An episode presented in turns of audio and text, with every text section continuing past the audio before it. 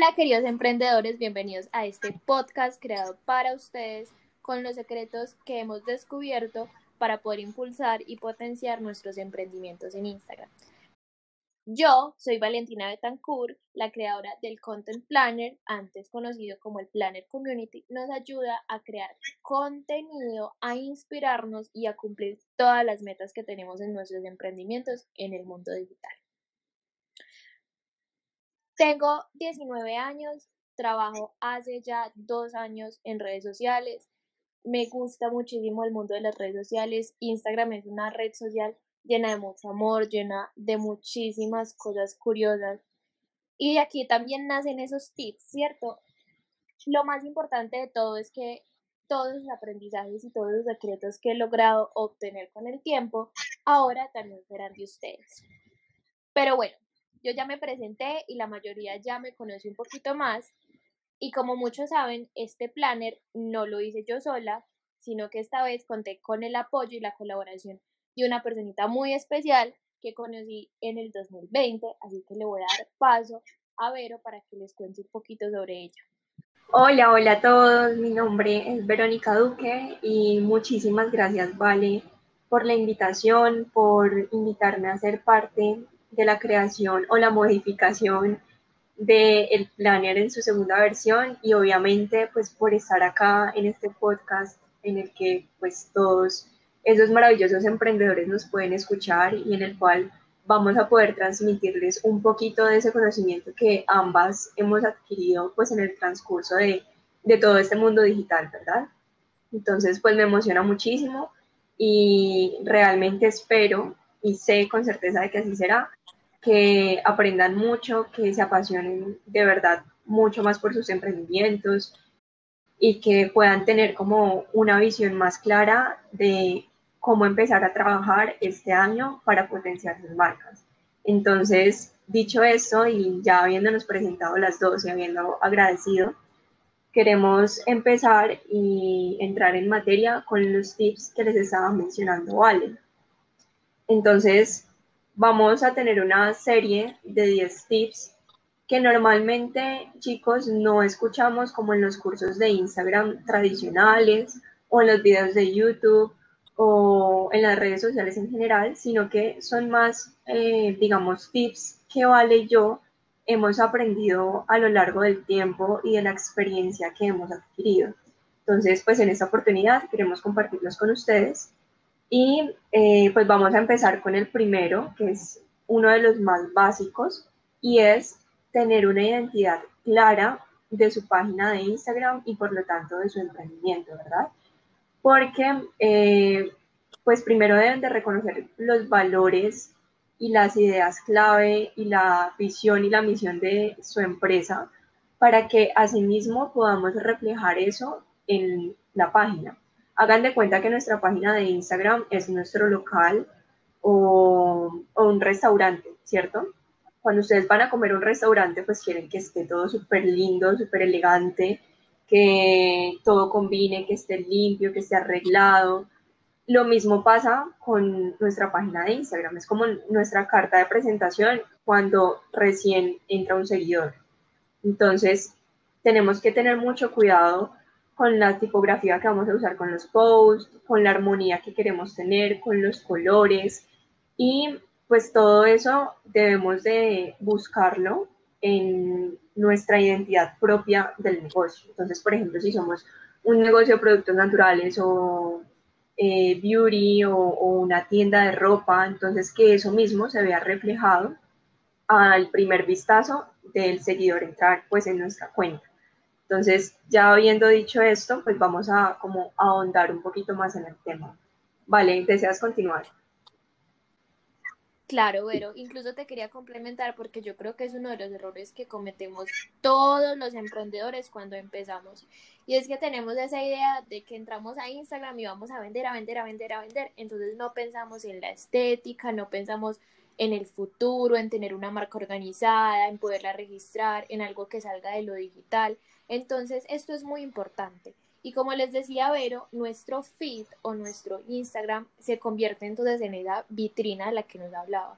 porque es una vitrina? Entonces, ustedes se deben de preguntar muchísimas veces por qué es tan importante tener un fit atractivo. Porque todo el mundo nos habla de que el fit tiene que estar lindo, tiene que estar estético. Si nosotros lo único que queremos hacer es vender un producto, pues eso para qué sirve. Entonces les voy a poner un ejemplo que va igual con el deber. Cuando ustedes van a un centro comercial, uno entra y uno encuentra miles de almacenes. Hay unas vitrinas llenas de productos, se ven lindas, se ven organizadas y se ven atractivas. Y por lo general, o por lo menos me pasa mucho a mí, no sé si a Vero también, uno entra a las tiendas donde la vitrina esté más total, Total, porque todo entra por los ojos.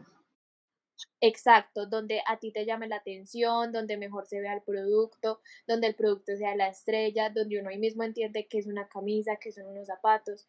Entonces, ya diciéndoles esto, ustedes entienden un poquito por qué el feed es la vitrina. Es que uno llega a Instagram y uno navega buscando X o Y producto, muchas veces no va buscando eso.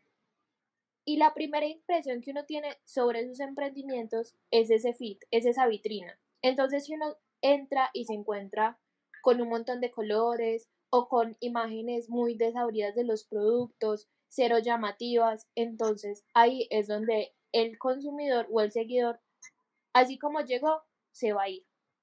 Por eso es tan importante tener nuestro feed organizado porque es la vitrina de nuestro negocio. Lo tenemos que pensar un poquito como ese negocio el que nos habla Vero, como si fuera algo que todo el mundo ve en el centro comercial. Y como hay tantas tiendas iguales a las de nosotros, tenemos que encontrar la manera de que eso que le va a entrar por los ojos al seguidor se quede ahí y lo cautive. Pero ojo, hay algo muy importante. Y es que muchas veces nos cohibimos de subir contenido de valor o contenido muy relevante para nuestros seguidores porque simplemente no va con el feed. Entonces ahí es otro error y es que nosotros siempre tenemos que pensar en crear contenido de valor, en crear contenido que le importe a nuestros seguidores. Entonces, si vamos a subir un contenido que no va con nuestro feed, de pronto por la portada, por los colores, lo podemos hacer. Y vamos a encontrar la manera de solucionarlo más adelante. O puede que quede ahí y se vaya a perder en el feed. Pero siempre es importante que recuerden que eso no se puede dejar de hacer simplemente porque no va con el feed. ¿Cierto? Entonces, esa es como la recomendación de la identidad y del feed como tal. Ahora le quiero dar paso a Vero porque ya entendiendo un poquito lo que es el feed y lo que es la identidad de nuestra marca, entran a jugar las estrategias. Entonces Vero nos va a comentar un poquito sobre esto. Sí, vale, precisamente chicos, supongamos que ya ustedes tienen clara toda esta parte y que ya empezaron a organizar su feed, que ya tienen una forma específica de publicar, los colores que escogieron, la tipografía, ya tienen claro el contenido de valor y digamos que ya llevan cierto tiempo publicando, ¿cierto? Y probablemente ustedes son un emprendimiento o una empresa que tiene un solo producto o si mucho tiene dos. Por ejemplo, pues como les lo pueden ver en el planner, pues yo soy la directora de medios de comunicación de Cogea y nosotros en nuestro caso pues tenemos más de 20 productos en nuestro catálogo y es mucho, ¿cierto? Entonces digamos que a la hora de crear contenido pues hay mucho de dónde escoger, ¿verdad? Aún así debemos de tener estrategias debajo de la manga para poder potenciar aún más nuestra marca. Entonces, como les decía, por ejemplo, si ustedes son un emprendimiento de uno o dos productos, claramente las fotos pueden variar, pueden, por ejemplo, si venden lociones, eh, una foto aplicándosela, otra foto con, no sé, la fruta que es la esencia de la loción, ¿sí? O sea, cada foto va a ser diferente, cada foto es una historia diferente pero al final es el mismo producto y digamos que si, si tenemos un seguidor que nos está siguiendo desde el inicio de la página, pues ya sabe que lo vendemos. Entonces, bueno, yo ya sé que está la página y, qué más me están ofreciendo o para qué me quedo acá, ¿sí? Entonces, las estrategias comerciales y digitales nos sirven para crear como esa fidelidad en cuanto a nuestros clientes y seguidores y darle como ese nuevo respiro a la página, como esa ese nuevo, no sé, como esa nueva temporada, algo especial, ¿sí? Que capte nuevamente la atención. Por ejemplo, cuando estamos enamorados y llevamos tiempo con esa persona especial, las visitas o las salidas o, el estar juntos con esa persona puede que se nos vuelva rutinario y ya es más de costumbre. Lo mismo nos puede pasar con nuestro feed, o sea, publicamos por publicar porque es el producto que tenemos e igual queremos vender, ¿verdad? Pero digamos que si en esa relación tu pareja te sorprende con llevándote, no sé, al restaurante que tú siempre quisiste ir o, a dar el paseo que siempre quisiste dar o, o con algo súper bonito que tú no te esperabas, pues digamos que te vas a cautivar mucho más y, y va a darle como un nuevo respiro a la relación y, y te vas a conectar mucho más con esa persona. Lo mismo queremos hacer con nuestra marca. Entonces, ya yendo con como un poquito más con los ejemplos, ¿qué estrategias podríamos crear? Bueno, las más conocidas son los sorteos, los concursos, los giveaways, que se suelen hacer mucho también como para crecer en cuanto a seguidores y siempre son útiles siempre y cuando sepamos cómo hacerlas y eh, especifiquemos muy bien los pasos pues al momento de realizarlo, ¿cierto? También podemos crear, por ejemplo, diferentes kits con nuestros productos del catálogo. Entonces, por ejemplo, si tienen un solo producto, dicen, bueno, me quiero aliar con esta marca y vamos a crear un kit para potenciar ambos nuestras ventas y nuestros seguidores y, y lo sacan por una temporada, ¿cierto? O, por ejemplo, algo con sus historias. Entonces, crean, no sé, una estrategia que si los repostean cierta cantidad de veces o cierta cantidad de días en las historias, van a tener tanto de descuento en la próxima compra, ¿sí? Son ese tipo de estrategias que nos ayudan a potencializar, que son sutiles, pero que finalmente le gustan muchísimo a los seguidores y también pues a nuestros clientes. Y como ustedes saben, pues un seguidor siempre se puede eh, convertir en un cliente siempre y cuando sepamos llevarlo al siguiente paso. Pero qué pena te interrumpo ahí porque tengo un punto importante y es que a veces tendemos a pensar que las páginas que tienen muchos seguidores son las páginas que más venden y en muchos casos no es así. Ojalá todos los seguidores que uno tiene en las cuentas de emprendimiento de Instagram fueran compradores mensuales o por lo menos compradores de manera periódica, pero no es algo que sucede. Y aquí es cuando uno inicia un emprendimiento y lo primero que piensa es en tener seguidores ya. Y cuando hablo ya es de inmediato. No trabajar por ellos, sino comprarlos o hacer lo que sea para que lleguen de la forma más rápida. Y no es en todos los casos, pero a veces la mayoría tendemos a pensar eso. Yo tiendo a ser la persona más intensa con este tema, pero es que es el error que hay que tratar de mesurar en todos los casos. Porque es que hay algo muy importante y como nos decía Vero, al construir una comunidad lo que tenemos que tratar es de crear confianza y de llevarlos a ese segundo paso, ¿cierto? Entonces, pasa una cosa. Puede que hace un tiempo y antes de las actualizaciones de Instagram sirviera el hecho de tener muchos seguidores ahí, ¿cierto? Que pudieran generar confianza, pero en este tiempo, en el ahora, los consumidores se fijan en muchísimas otras cosas. Porque ahora los consumidores o los seguidores tienen mayor conocimiento del algoritmo de Instagram. Entonces, por ejemplo, los consumidores ahora lo que más les importa es el engagement. Hablando de engagement como likes, comentarios, visitas en los lives, vistas en los reels, vistas en los IGTV, todo lo que tenga que ver con interacción con tu marca. Porque ahí es donde se ve el real compromiso de los seguidores con tu marca. Entonces, si uno, por ejemplo, compra seguidores, cuando uno compra seguidores, generalmente, y en la mayoría de los casos, es más, no conozco uno que sea distinto, uno compra seguidores que son generados por un sistema.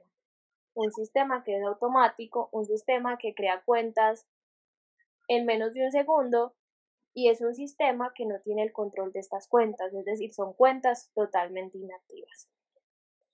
Entonces, ¿de qué nos sirve tener 50 mil seguidores comprados en un sistema si no van a interactuar con el contenido.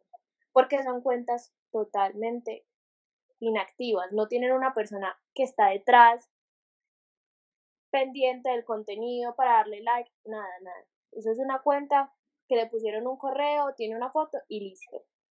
Son cuentas fantasmas. Lo único para lo que sirven es para hacerte relleno en los seguidores, no más.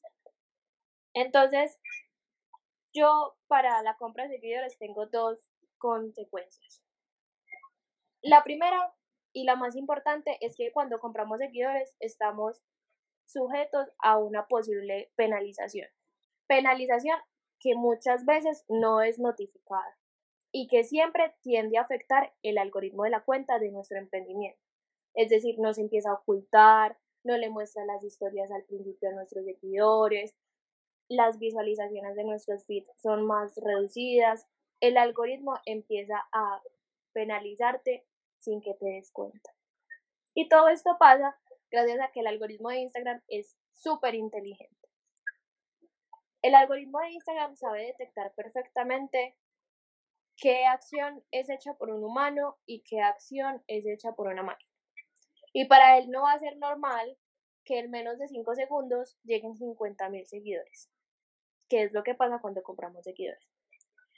Y como ya les decía, otra de las consecuencias es que esos seguidores son fantasmas. Entonces son seguidores que no van a aportar nada bueno a la cuenta. ¿Por qué?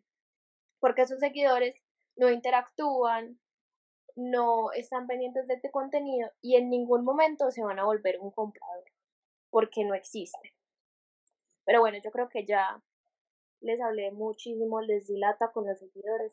Lo mejor es darle la palabra a Vero, porque si no, les voy a seguir regañando con la compra de Sí, sí, tranqui, vale. Igual, ya que estamos hablando de seguidores, hay una parte muy, muy importante que a veces nos pasamos por alto y es escuchar a nuestros seguidores.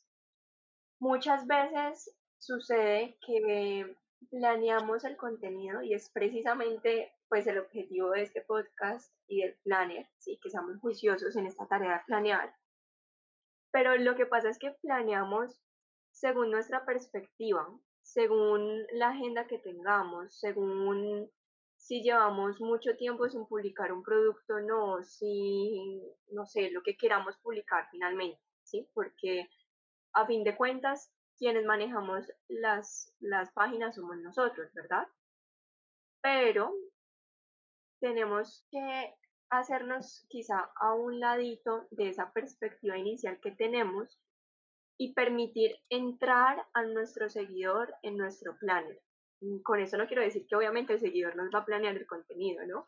Sino que es esa parte tan bonita de, bueno, tengo una idea inicial, ya tengo una identidad clara, ya sé cómo manejar mi página, pero te escucho porque eres valioso, porque finalmente la página existe por ti y porque quiero crear contenido para ti. Entonces, He aquí el momento en el que tenemos que crear espacios en los que podamos preguntarle a nuestros seguidores qué tipo de contenido quieren ver, ¿sí? Ejemplo, en mi empresa, pues que se cogea, em, nuestros productos se dan mucho para recetas, para preparaciones, pero también nos preguntan todos los días cómo, cómo tomarlos como, les explico, como normalmente, o sea, sin, sin recetas ni nada, sino como en su estado eh, natural, o a qué hora tomarlos, o para qué sirve uno, para qué sirve otro, ¿sí? Ese tipo de preguntas me sirve a mí para saber qué tipo de contenido crear siguientemente, ¿sí? ¿Ustedes qué pueden hacer? Por ejemplo, en una historia de Instagram pueden utilizar la cajita de preguntas y ser muy concretos y preguntar eh, hola, ¿cómo están? ¿Qué contenido les gustaría ver para esta semana? O podrían ser un poquito más detallados y más específicos. Entonces, si por ejemplo ustedes tienen la idea de publicar entre X y Y producto, entonces que le den también la potestad a, los seguidores de escoger qué producto quieren ver. Entonces, si por ejemplo eh, tú eres una tienda de ropa eh, y accesorios y tienes para publicar siguientemente una cadenita de oro pero también un vestido super fashion. Entonces, ya tienes las dos publicaciones listas, pero quieres ver como cuál hacer. Entonces pones en las historias de Instagram cuál quieren que, que, subas y lo pones en una votación y el que más votaciones tenga, pues lo publicas, ¿sí? O también puedes hacer con la cajita de preguntas qué preguntas tienen en cuanto a tu marca, en cuanto a tu emprendimiento, preguntas generales, globales. Y ya con eso, pues tú sacas como un listadito, haces ya como un, una cadenita de preguntas y con base en eso pues creas contenido, ¿sí? Básicamente este paso nos ayuda a poder darle como ese caprichito a nuestros seguidores, poderlos consentir, poderlos, poderles decir como, bueno, también tienes decisión y tienes voto en esta página porque haces parte de nosotros, ¿sí? Y no hay nada más bonito que eso.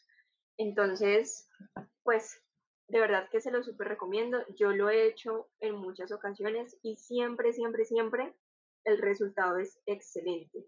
Y pues como les decía en las historias, pueden dejarlo si quieren esas preguntas que les hacen en las historias destacadas eh, para que lleguen nuevos seguidores y lo vean o para que ustedes tengan una idea de cómo van a continuar. Esperamos que este primer capítulo fuera de mucho agrado para ti. Te invito a que pases al siguiente capítulo para que puedas escuchar todo sobre las historias destacadas y no te pierdas ningún dato importante.